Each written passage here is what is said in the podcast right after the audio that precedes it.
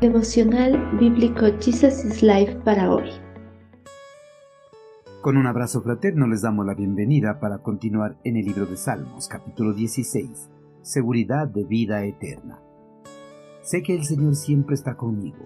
No seré sacudido porque Él está aquí a mi lado. Con razón mi corazón está contento y yo me alegro. Mi cuerpo descansa seguro porque tú no dejarás mi alma entre los muertos, ni permitirás que tu santo se pudre en la tumba. Me mostrarás el camino de la vida, me concederás la alegría de tu presencia y el placer de vivir contigo para siempre. Ante el incremento de la maldad en este mundo, todas las personas añoran estar bajo el resguardo de alguien que tenga los poderes suficientes para defenderlas y darles la protección que necesitan pero no existe nadie en el mundo con los poderes suficientes para dar paz y tranquilidad a las personas.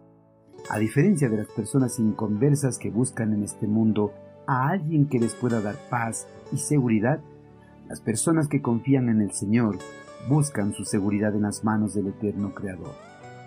La persona que no cree en Dios con frecuencia tiene desesperanza acerca de la vida y confusión sobre su verdadero propósito en la tierra. Sin embargo, los que creen en Dios pueden marchar hacia adelante confiando en que es correcto e importante a los ojos de Dios lo que están haciendo.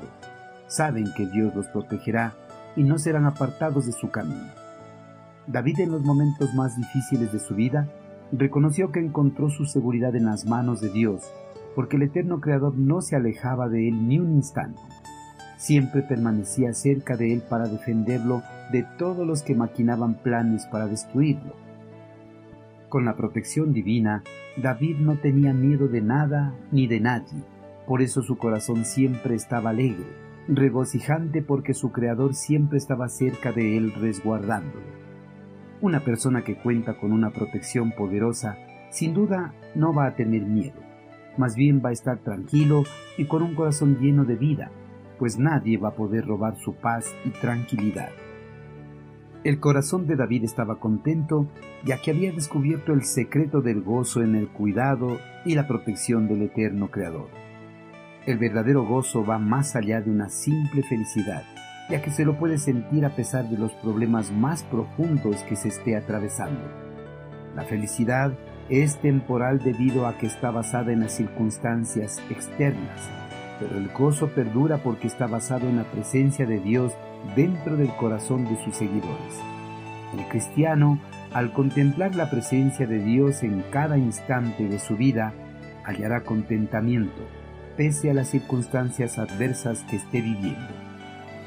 David estaba alegre a pesar de saber que en algún momento de su vida la muerte cobraría su vida.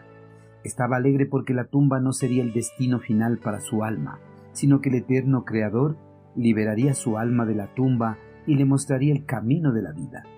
David tenía la certeza que su alma después de la muerte estaría en la presencia de Dios eternamente. Las personas tienen miedo a la muerte porque no pueden controlarla ni comprenderla.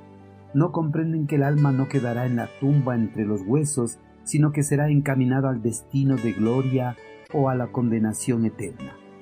Los cristianos pueden tener la seguridad de que Dios no los olvidará después de que mueran. Dios levantará el alma del creyente de la tumba y le dará vida otra vez para que vivan con Él para siempre. Queridos hermanos, la muerte no es el final de la vida para las personas, pues la muerte solo es una etapa de transición, porque después de esa etapa, el eterno Creador levantará el alma de las personas y los encaminará a un lugar eterno. Las personas que hayan aceptado a Cristo Jesús como su Señor y Salvador antes de la muerte, sus almas serán encaminadas a vivir eternamente en la presencia de Dios. Pero las personas que no hayan recibido a Cristo Jesús en vida, sus almas serán encaminadas a una eternidad de tormento y sufrimiento. Hermanos, no debemos tener miedo a la muerte, más bien debemos estar regocijados por el cuidado y la protección de Dios.